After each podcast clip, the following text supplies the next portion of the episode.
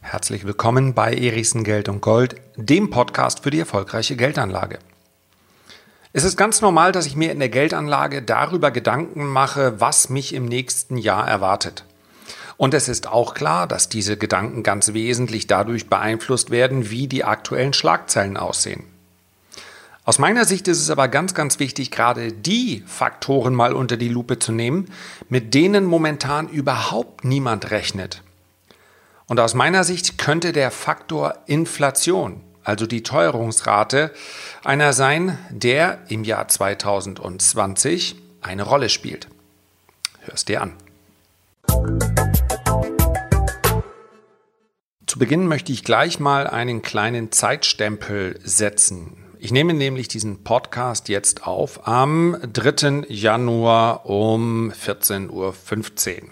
Ja, ich habe mir gerade einen Kaffee gemacht, die Hälfte auch schon getrunken denn der Tag war bis jetzt reichlich hektisch. Das hatte nichts zu tun mit der Inflation, da kommen wir gleich drauf, sondern dieser gesamte Tag, der steht unter dem Einfluss der schwachen Aktienmärkte. Trump hat einen General töten lassen, bombardieren lassen und das führt dazu, dass Stand jetzt die Aktienindizes deutlich schwächer sind, während Gold und ganz besonders Öl im Preis explodieren. Und damit bekommt mein nächster Podcast beziehungsweise die nächste Episode eine ganz besondere Aktualität.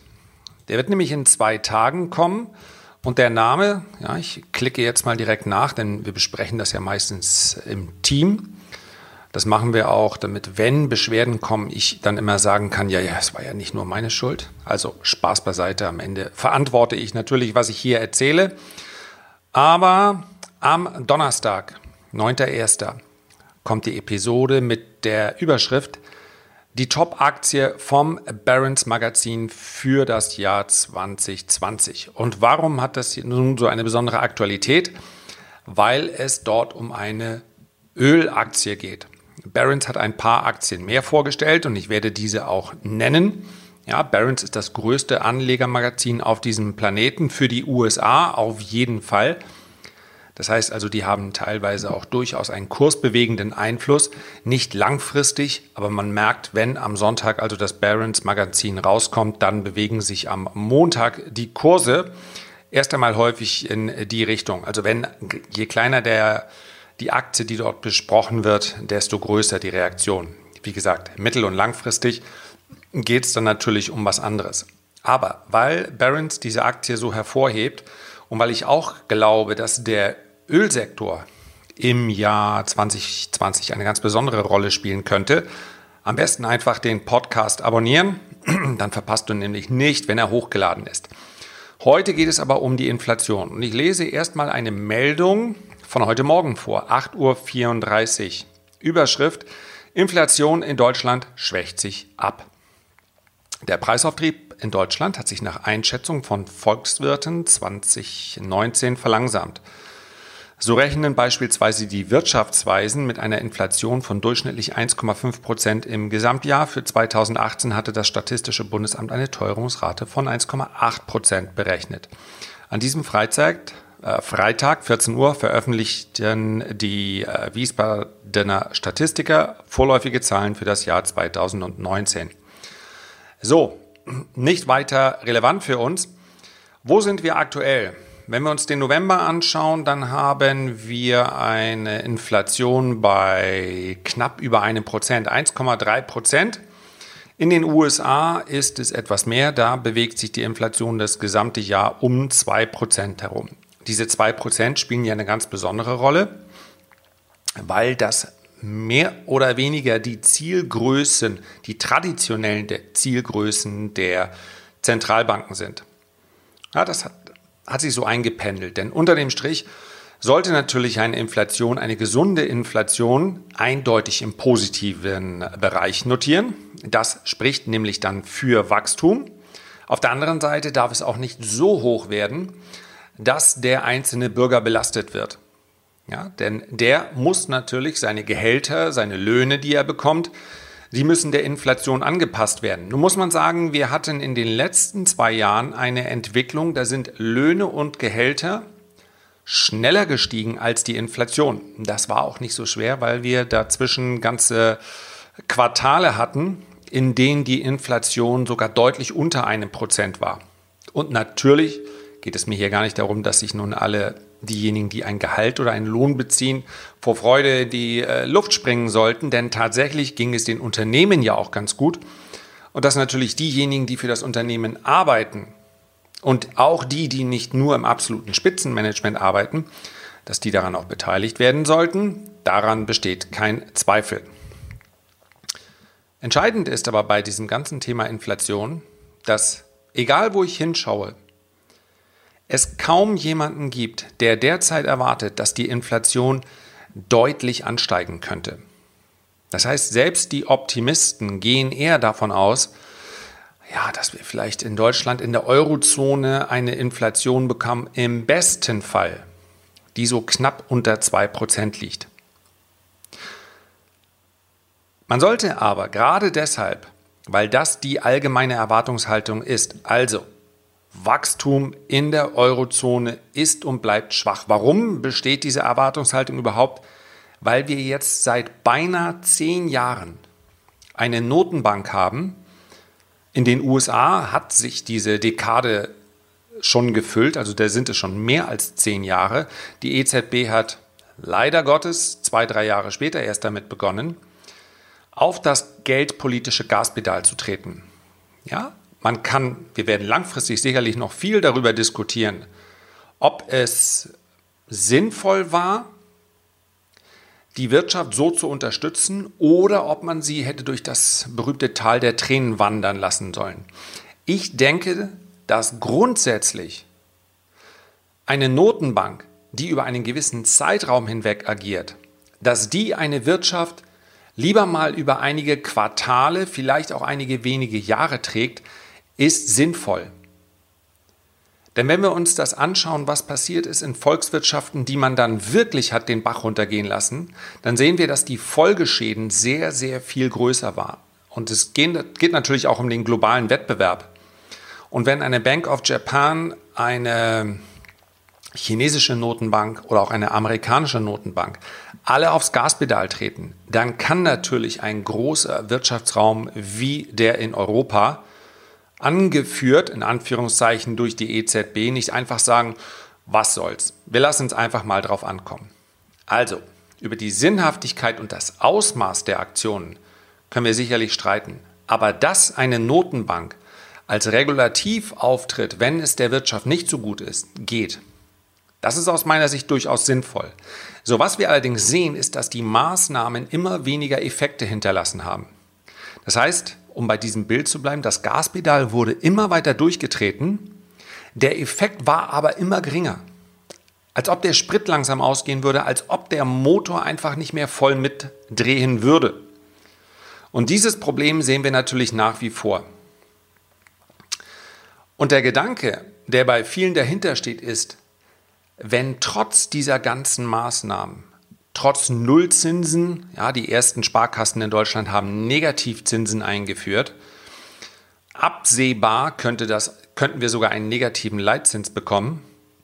Trotz QE, also Quantitative Easing, das sind die großen Anleihekäufe der Notenbanken, dennoch haben wir so etwas wie Inflation nicht gesehen.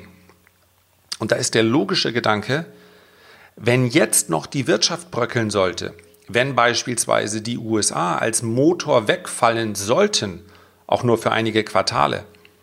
Denn das, was wir dort gesehen haben, ist der Effekt letztendlich einer großen Unternehmenssteuerreform, initiiert durch Trump. Und wenn dieser Effekt weg ist, dann sagt man sich, woher sollen wir denn da noch Wachstum haben? Also, die Gefahr einer Inflation, die ist scheinbar gering. Was wir allerdings nicht übersehen dürfen, ist, dass wir durchaus in einigen Bereichen mittlerweile mehr Zuversicht haben als vorher. Das heißt also, die, ähm, wie nennen wir es mal, die Zuversicht in das, was Notenbanken leisten können, die steigt. Bei ganz, ganz vielen Kleinsparern, so nenne ich sie jetzt mal, nicht. die sind zu großen Teilen auch nicht investiert. Das heißt also, die Aktionärsquote beispielsweise, die hat sich seit 2008 nicht wieder erhöht. Durch die Finanzkrise ist die Aktionärsquote in Deutschland gesunken. Das ist nachvollziehbar, weil die meisten Privatanleger sich eher zyklisch verhalten. Die sagen also, es geht abwärts. Wir haben eine Finanzkrise. Ich möchte mit Aktien nichts mehr zu tun haben. Während dann aber in einigen anderen Teilen der Welt, in vielen anderen Teilen der Welt, sich das wieder erholt hat, ist es in Deutschland dazu gar nicht gekommen. Einfach weil die Stimmung gegenüber den Aktien, die ein scheinbar unsicheres Investment sind, weiterhin schlecht geblieben ist. Das darf allerdings nicht darüber hinwegtäuschen, dass es in anderen Teilen, selbst in anderen Teilen von Europa, beispielsweise in Skandinavien, aber auch in Südeuropa, in den USA, in Japan, in China, eine hohe, hohe Zuversicht gibt in das, was die Notenbanken dort veranstalten. Nach dem Motto, sie haben uns aus jedem Schlamassel bisher rausgeholt, sie werden das auch in Zukunft tun. Und was dazu kommt, ist, dass diese Tendenz, dass die Zinsen, zumindest im Euroraum, in den negativen Bereich rutschen, dass es dort irgendwo so eine psychologische Schwelle geben wird. Ja, es sind die beiden Sparkassen, ich kriege jetzt gar nicht auf die Reihe, welche beiden das waren. Ich meine, es war eine in Mittelholstein und eine im Süden des Landes. Es sind bei 0,5 Prozent ab einer Einlage von 250.000 Euro. Ja, für Private. Für Unternehmen gilt das schon länger. Unternehmen zahlen schon länger negative Zinsen. Das bedeutet, sie bezahlen dafür, wenn sie Geld bei einer Bank lagern. Für Private wird das mehr und mehr vermutlich kommen, wenn die aktuelle Entwicklung so weitergeht. Und das führt natürlich erstmal nicht zu einer Inflation. Aber, und das ist die Gefahr, irgendwann kommt dieser Tipping Point. Wenn jemand das Gefühl hat, Geld, welches ich lagere, und hier im Podcast spreche ich ja ganz häufig die Unterschiede an zwischen einer Geldanlage und einer Geldlagerung bzw. einer Geldaufbewahrung. Auf dem Girokonto oder auch auf dem Festgeldkonto bewahre ich mein Geld auf, möglichst kurzfristig, bis mir etwas Sinnvolles damit einfällt. Ich kann es dort nicht für Jahre liegen lassen. So zumindest aus der Sicht eines Menschen, der das mal genau nachrichtet, rechnet. Wenn wir aber negative Zinsen bekommen sollten, dann könnte das einen psychologischen Effekt ergeben. Und diese negativen Zinsen können sich natürlich zum einen durch Zinsen ergeben, die die Banken erheben, aber die können natürlich auch dadurch kommen, dass die Inflation nur leicht steigt. Das heißt also, bei einer Inflation von 1% und einem ohne negativen Zinssatz, da ist das, was ich im Jahr verliere, dadurch, dass ich mein Geld einfach nur auf dem Girokonto liegen lasse, noch überschaubar. Wenn aber dieser negative Zinssatz also die Kombination aus dem, was die Bank daraus macht, die Gebühren muss man im Prinzip noch mit dazu rechnen, und der Inflation, wenn das in dem Bereich 2 oder 2,5 Prozent steigt, dann könnte die Bereitschaft, dieses Geld zu konsumieren oder zu investieren, sehr schnell ansteigen. Und dann nimmt das möglicherweise so einen Verlauf, der mehr oder weniger kaum noch steuerbar ist. Denn wir sehen das, haben das in anderen Phasen, in anderen Volkswirtschaften gesehen. Eine Inflation ist am Anfang eine recht kontrollierte Angelegenheit. Das heißt, die Inflation steigt langsam an. Ja, wir nehmen jetzt mal die Realinflation. Wenn sie aber einen gewissen Punkt übersteigt, dann verselbstständigt sich das Ganze. Und wovon darf man ausgehen? Dass die Notenbanken derzeit nichts dagegen tun werden. Das heißt, die Älteren werden sich erinnern, normalerweise hat eine Notenbank den Auftrag der Geldstabilität. Das heißt, die Inflation soll weder zu hoch noch zu niedrig sein. Um die 2% erscheinen ideal. Aber die Inflation darf ganz sicher über viele, viele Quartale hinweg, sowohl in den USA, aber ganz besonders auch in Europa, mittlerweile auf 3 oder sogar 4% steigen. Das hat Mario Draghi betont, das hat auch Christine Lagarde bestätigt. Warum? Weil mittlerweile der Sprachgebrauch sich so geändert hat, dass man sagt, Na gut, die Zeiten, die wir deutlich unter den 2% waren, die dürfen wir durchaus auch aufholen. Das heißt, wir haben jetzt viele, viele Jahre gesehen, in denen die Inflation unter 2% war. Und diese Differenz zu den 2% wird quasi gedanklich dazu addiert und dann gesagt, okay, wenn wir jetzt über 2% steigen, das ist in Ordnung. Wir haben quasi noch etwas Inflationsguthaben und das muten wir dem Markt jetzt auch zu. Und wenn man sich die Frage stellt, ja, warum denn nur? Wer profitiert denn von einer Inflation? Dann wird sofort ein Schuh daraus. Denn ein Staat hat im Prinzip nur zwei Möglichkeiten, sich zu entschulden. Und ich glaube, wir sind uns relativ einig, dass wir momentan in einem Umfeld leben, in denen die Staaten, denen es gut geht, hochverschuldet sind. Die Staaten, denen es weniger gut sind, geht, im Prinzip überschuldet sind. Nur aufgrund des billigen Geldes kommen sie nicht so schnell in eine Situation, dass das nun auffallen würde. Insbesondere in Südeuropa.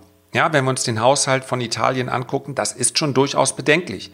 Wer sich aber Geld zu Nullzinsen leihen kann, bei dem fällt das nicht so auf. Für überschuldete oder hochverschuldete Staaten ist eine Inflation das ideale Umfeld. Die Alternative zu einer Entschuldung beträgt nämlich oder lautet Abgaben und Steuern erhöhen. Was ist der Nachteil, wenn ich Abgaben oder Steuern, Steuern erhöhe? Der Nachteil ist, dass meine Wiederwahl mehr als gefährdet ist. Das heißt also, eine erhöhte Inflation ist eine elegante Art und Weise, wie sich ein Staat entschulden kann. Der Vorteil für uns als Anleger ist, wir können auf eine erhöhte Inflation reagieren. Und das Schöne ist, du musst noch nicht mal vorher tätig werden. Das heißt, wenn dieses Außenseiter-Szenario, so würde ich es mal nennen, wenn das in Kraft tritt, das wäre aus meiner Sicht beispielsweise der Fall, wenn in der Eurozone der Zins über 2% ansteigen würde. Dann kannst du immer noch reagieren. Was heißt reagieren? Das heißt die Geldanlage anpassen. Denn während Aktien und auch Immobilien unter einer hohen Inflation deshalb leiden, weil der Markt dann zwangsläufig annehmen muss, irgendwann wird die EZB darauf reagieren. Ja, wie gesagt, das wird sie mit Verzögerung tun. Das kann also durchaus sein, dass Märkte, Aktienmärkte als auch Immobilienmärkte kurzfristig dann noch heißer laufen. Aber Gold ist beispielsweise ein Anlagemetall, ebenso wie Silber, welches unmittelbar auf steigende Inflation reagiert. Und, und damit kommen wir zum Ende der heutigen Episode, auch andere Rohstoffe. Das heißt Ölwerte, Ölaktien, die gesamte Rohstoffbranche ist in einem inflationären Umfeld, bevor es dann eine Rezession gibt, denn das kommt sehr häufig am Ende eines so, solchen hochinflationären Umfelds. Man sollte sich das also nicht unbedingt wünschen bzw. sich darauf vorbereiten. Vorher steigen häufig Rohstoffwerte ganz äh, stark im Wert an. Und da momentan Ölaktien so ziemlich das günstigste sind, was man am Markt bekommt, ist das natürlich eine ganz äh, interessante Konstellation. Also, ich fasse noch mal ganz kurz zusammen. Momentan keine hohe Inflation, keine große Gefahr. Weil aber niemand damit rechnet, ist es etwas, was ich nicht ausschließen würde. Wenn sich das Umfeld bessert, wenn die Zinsen bzw. wenn die Inflation steigen sollte, dann gehe ich davon aus, die Notenbanken werden es geschehen lassen. Und das führt dann zu einem inflationären Umfeld, bei dem man wirklich Geld verlieren kann. 4% Inflation auf Sicht von 10 Jahren bedeutet, jawohl, es ist nicht einfach äh, schwer zu errechnen, da bleiben noch 60% Kaufkraft. 60% Kaufkraft bleiben noch übrig nach 10 Jahren bei einer Inflation von 4%. Das ist schon relativ krass. Ja, das ist eine ziemlich schlanke Enteignung, wenn man so will. Aber man kann sich dagegen wehren, wenn man sich dagegen wehren möchte. So, und ein Schritt wäre, diesen Podcast zu abonnieren. Ich würde mich freuen. Herzlichen Dank für deine Aufmerksamkeit. Wie eingangs bereits gesagt, würde ich mich freuen, wenn du diesen Podcast abonnierst. Denn in der nächsten Woche geht es um die Top-Aktie vom Barron's Magazin. Das ist das ganz große Anlegermagazin in den USA. Ich freue mich drauf. Bis dann, herzliche Grüße, dein Lars. Thank you.